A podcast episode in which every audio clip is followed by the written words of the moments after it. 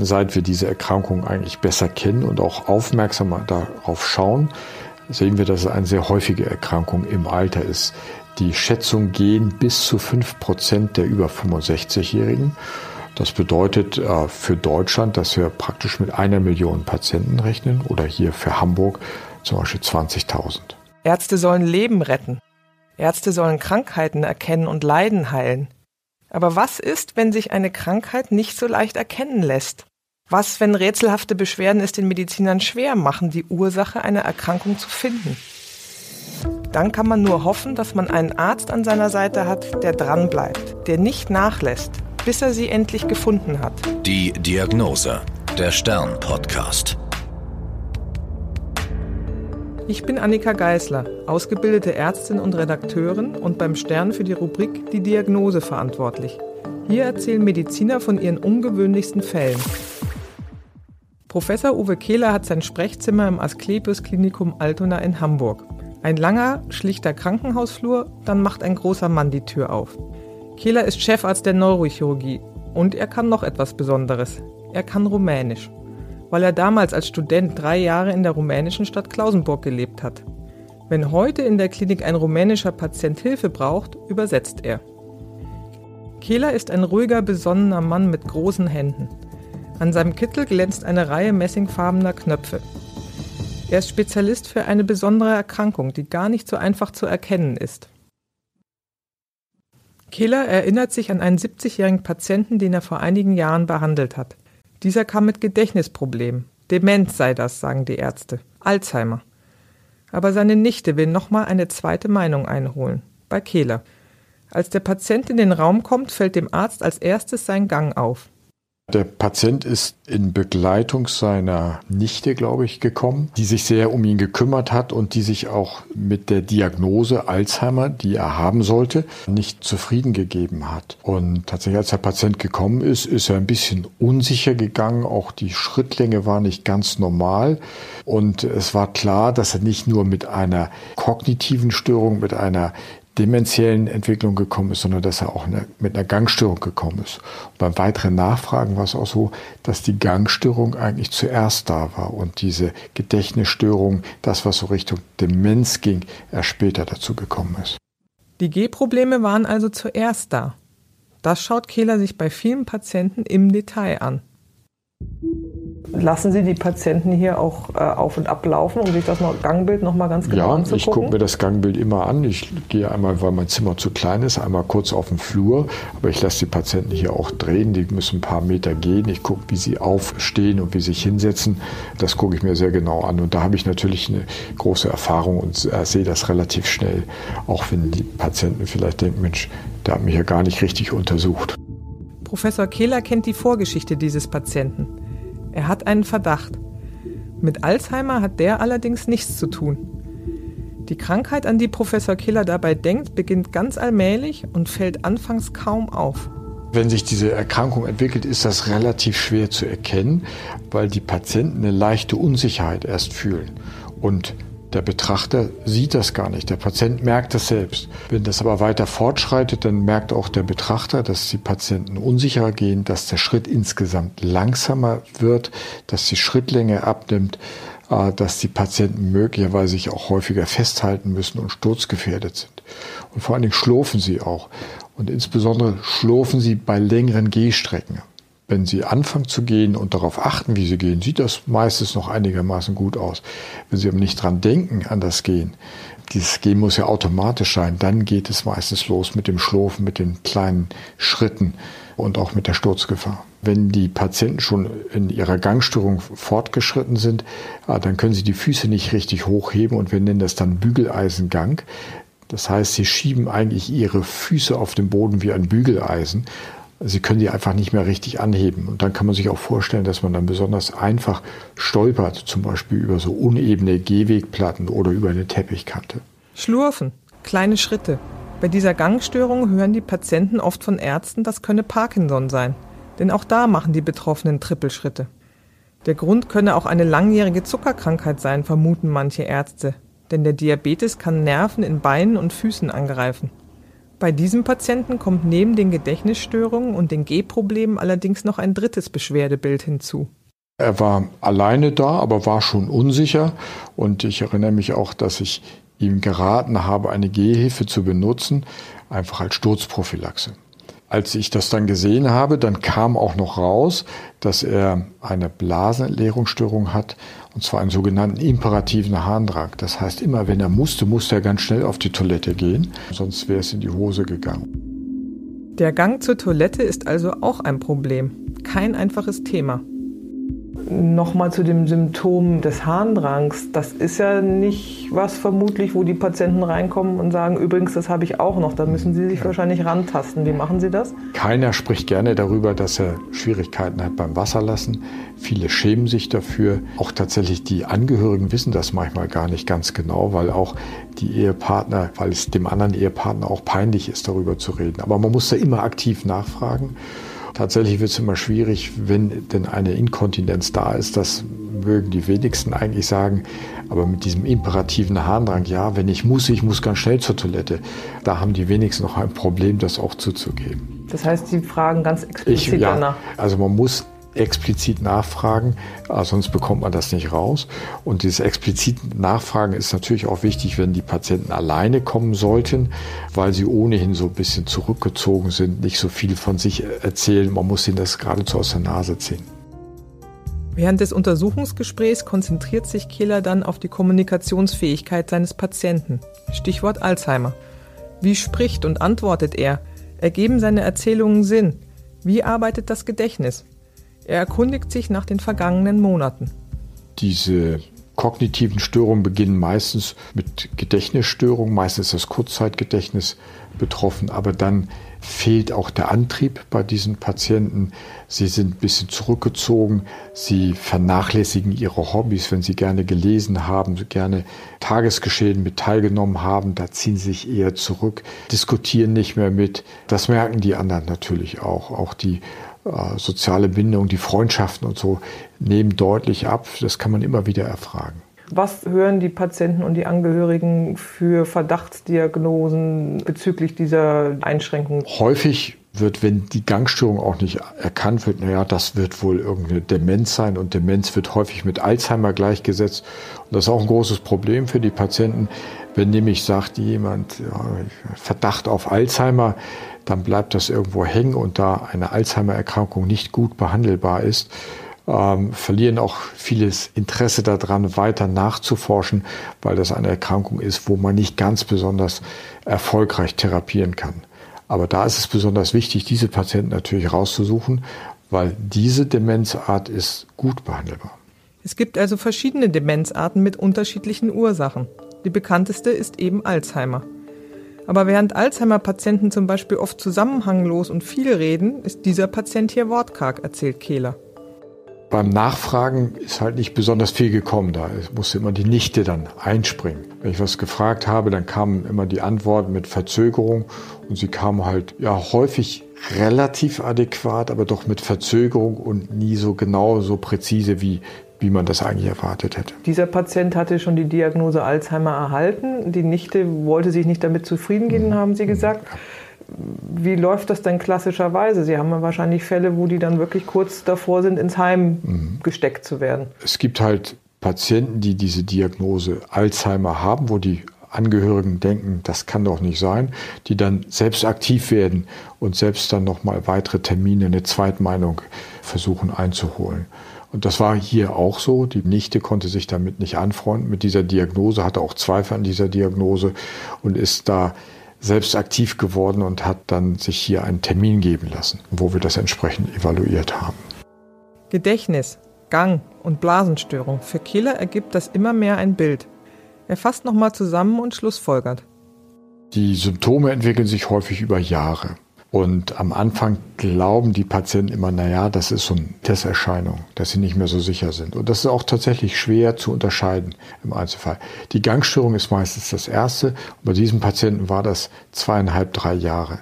Die Patienten können das selbst gar nicht so richtig sagen, weil das ja auch so ein schleichender Prozess ist. Und ganz am Anfang können sie es gar nicht darauf zurückführen. Und später erst, wenn es deutlicher ist, sagen sie mir, irgendwas muss doch dann noch noch im Busche sein. Und ähm, dann ist das häufig erst so, wo sie sagen, naja, ab jetzt habe ich wirklich eine Gangstörung, obwohl das meistens sich schon angebahnt hat. Die Blasenentleerungsstörung geht meistens erstmal mit einer sogenannten Pulakisurie einher. Das bedeutet, dass die Patienten sehr häufig zum äh, äh Wasserlassen gehen müssen, Toilette gehen müssen. Ähm, das ist allerdings im Alter relativ nichtssagend, weil es gibt ganz viele Erkrankungen, wo das sein kann. Das kann eine Herzinsuffizienz sein, das kann eine Prostatahypertrophie und sonst was sein. Wenn sich aber diese Blasenentleerungsstörung weiterentwickelt, dann kommt es zu dem typischen imperativen Harndrang, dass die Patienten so schnell zur Toilette müssen. Und dann geht das schon zusammen mit der Gangstörung und vielleicht manchen Gedächtnisstörungen Richtung Normaldruckhydrocephalus.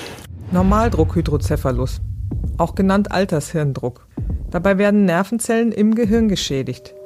Hydrocephalus ist vielen als Krankheitsbild bei Kindern bekannt, der sogenannte Wasserkopf. Die kleinen Patienten, bei denen der Schädel vergrößert ist. Bei den kleinen Kindern, die einen großen Kopf haben, die kriegen deshalb einen großen Kopf, weil der Druck in dem Gehirn, im Hirninnenraum groß war und die Schädelknochen noch nicht verknöchert waren. Dadurch gehen die auseinander. Und deshalb bekommen diese ganz kleinen Kinder so einen großen Kopf. Bei dem Erwachsenen, da ist es so, dass das Gehirn durch diesen hohen Druck zusammengequetscht wird. Bei dem Normaldruckhydrocephalus, da werden die Hirnkammern weit durch dieses ewige Hämmern auf das Gehirn. Aber es gibt eigentlich keinen erhöhten Druck. Es gibt nur hohe Druckschwankungen durch den Puls. Und äh, wie erklären Sie dem Patient, was da im Hirn eigentlich los ist? Das ist ja erstmal was Kompliziertes für den Laien. Ja. Der Normaldruckhydrocephalus ist nicht ganz einfach zu verstehen und äh, nach den heutigen Vorstellungen ist es eine Gefäßerkrankung.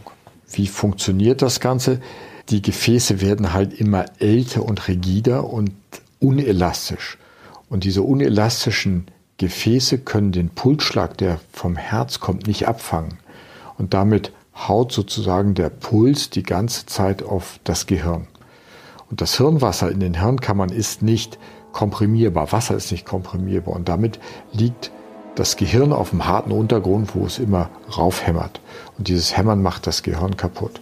Wenn wir die Patienten jetzt behandeln, können wir die Gefäße gar nicht wieder elastisch machen. Was wir aber machen, diese harten Unterlagen, diese äh, harten Hirnkammern, die können wir sozusagen erweichen, indem wir Nervenwasser ablassen. Und das heißt, äh, das haut immer noch auf das Gehirn, aber das Gehirn liegt praktisch auf einem Schwamm und damit ist der Effekt nicht mehr so dramatisch. So ähnlich, wie wenn Sie mit einer Flasche auf einen Stein schlagen, die geht sofort kaputt, aber versuchen Sie mal eine Flasche zu zerstören, indem Sie auf einen Schwamm schlagen. Eine wichtige Untersuchung gibt es noch, um die Diagnose zu sichern. Der Arzt braucht Beweise. Wenn wir auch allgemein den Verdacht haben auf einen Normaldruckhydrocephalus nach der Untersuchung und den Bildern, dann wollen wir das gerne beweisen. Dafür nehmen wir die Patienten auf und lassen Nervenwasser ab. Das kann man über eine Lumbalpunktion, also eine Punktion in der Lendenwirbelsäule, wo man eine kleine Nadel in den Rückenmarkskanal schiebt. Dort lässt man Wasser ab und dieses Wasser, was in der Wirbelsäule ist, steht in Verbindung mit dem Hirnkammersystem. Und wenn wir da unten was ablassen, lassen wir sozusagen auch aus dem Kopf Wasser ab und dann können wir die Patienten hinterher untersuchen und sehen, wie sich denn die verschiedene, insbesondere die Gangstörung entwickelt danach. Und wenn es zu einer vorübergehenden Besserung kommt nach dem sogenannten Liquor-Ablasstest, dann sind wir uns sicher, dass es um, sich um einen Normaldruckhydrocephalus handelt. In der Regel schicken wir die Patienten danach nochmal nach Hause und gucken an, wie, sich, wie der weitere Verlauf ist. Und wenn es dann wieder schlechter wird, dann machen wir in der Regel einen Termin zur Behandlung aus. Der Normaldruckhydrocephalus ist eine Krankheit des höheren Alters. Er hat also vor allem mit der abnehmenden Elastizität der Blutgefäße zu tun. Je älter man wird, desto höher ist die Gefahr. Zwischen Männern und Frauen ist kein großer Unterschied. Es gibt mal ein paar Arbeiten, wo ein bisschen mehr Frauen, ein bisschen mehr Männer sind, aber es ist eigentlich kein richtiger Unterschied. Aber das Alter ist ein, äh, ganz wichtig dabei. Also 80-Jährige haben dies viel häufiger als 60-Jährige. Die meisten Patienten, die wir haben, sind schon älter als 65. Dann ist auch noch wichtig, dass Patienten, die viele Gefäßrisikofaktoren haben, also viel geraucht haben, Diabetes haben, hohen Blutdruck haben, die bekommen diese Erkrankung viel häufiger als Patienten, die ganz gefäßgesund gewesen sind. Und was schätzen Sie, wie viele solche Betroffene es gibt? Von wie vielen weiß man und von wie vielen nicht? Also es gibt verschiedene Arbeiten, seit wir diese Erkrankung eigentlich besser kennen und auch aufmerksamer darauf schauen, sehen wir, dass es eine sehr häufige Erkrankung im Alter ist. Die Schätzungen gehen bis zu 5 Prozent der über 65-Jährigen. Das bedeutet für Deutschland, dass wir praktisch mit einer Million Patienten rechnen oder hier für Hamburg zum Beispiel 20.000. Kehler schätzt, dass jeder zehnte Bewohner in Pflegeheimen an der Krankheit leidet und dass 50 bis 75 Prozent der Betroffenen nicht erkannt und behandelt werden. Kehler operiert den Patienten. Für Neurochirurgen ist das ein verhältnismäßig kleiner Eingriff. Er dauert nur etwa eine halbe Stunde. Was erklären Sie ihm, was Sie da machen? Bei der Operation wird das Hirnwasser über ein Schlauchventilsystem vom Kopf, von den Hirnkammern des Kopfes abgeleitet in die Bauchhöhle. Dieses Wasser wird dann vom Bauchfell aufgenommen und geht wieder zurück ins Blut. Und wir haben zusätzlich noch ein Ventil in diesem Schlauchsystem und da können wir später auch noch, wenn wir nicht zufrieden sind mit dem Verlauf oder wenn die Drainagemenge zu groß oder zu klein ist, können da entsprechend das noch umprogrammieren. Die Patienten wissen halt, dass sie am Kopf und am Bauch operiert werden müssen, dass es auch ein bisschen weh tut, aber sie wissen auch, dass man damit eine sehr gute Möglichkeit hat, die Verschlechterung zumindest teilweise rückgängig zu machen und vor allem die, die Patienten sehr lange auch noch unabhängig und mobil zu halten. Die Ärzte legen einen dünnen Plastikschlauch unter der Haut entlang. Und zwar vom Kopf über Hals, Brustkorb bis in die Bauchhöhle. 200 solche Operationen machen Professor Kehler und sein Team pro Jahr. Und von außen ist das Ventil mit einem Magneten justierbar. Somit kann genau reguliert werden, wie viel Hirnwasser abläuft. Zu der Prognose, wie viel Prozent der Leute profitieren davon und um wie viel graduell verbessert sich der Zustand? Die meisten Arbeiten sind so, dass 80 bis 90 Prozent sich zumindest am Anfang sehr gut verbessern. Allerdings, wenn man dann das nach drei und fünf Jahren anschaut, wie gut die Patienten noch sind, da sieht man, dass dann deutlicher Abfall ist. Wenn er jetzt gerade eine Arbeit von Herrn Meyer aus Berlin, da waren das immerhin noch knapp 70 Prozent, die nach fünf Jahren deutlich besser waren. Man muss natürlich sagen, dass es ja auch alte Patienten sind und auch alte Patienten altern. Und da ist es natürlich auch mit diesen Langzeitbeobachtungen schwierig.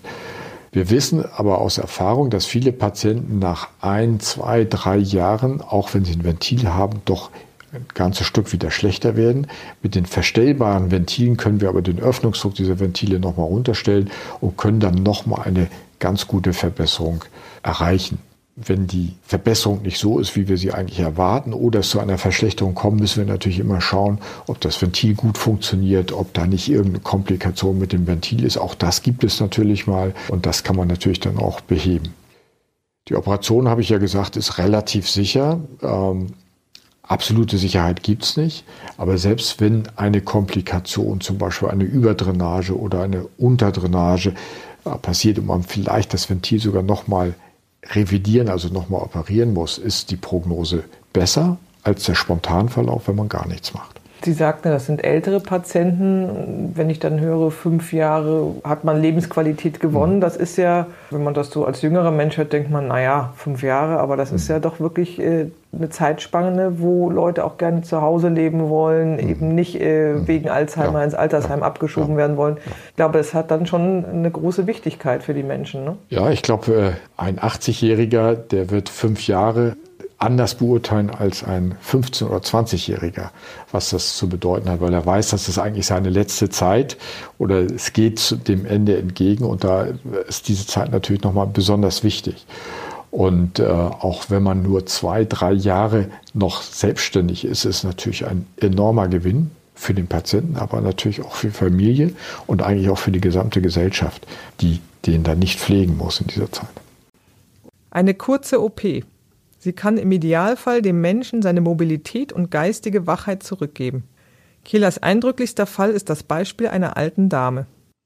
Ja, also ich habe da eine Patientin, erinnere ich sehr gut, die ist in einem frühen Stadium zu uns gekommen und wir haben die Diagnose nicht gestellt. Wir haben sie lumbal punktiert und die Angehörigen und die Patienten haben gesagt, irgendwie ist es, aber wir haben das nach der Lumbalpunktion nicht erkennen können. Dann ist sie wieder weggegangen und in solchen Fällen sagen wir immer, kommen Sie bitte in drei bis sechs Monaten wieder. Wenn es weiter schlechter ist, machen wir das nochmal. Sie ist aber nicht wiedergekommen. Sie ist zu Hause gestürzt, hat sich einen Oberschenkel gebrochen, ist operiert worden, aber ist nicht mehr auf die Beine gekommen. Und dann kam die wieder und dann kam die Patientin hier tatsächlich zu uns an. Ich glaube, das war ein Jahr oder anderthalb Jahre später. Sie war bettlägerig.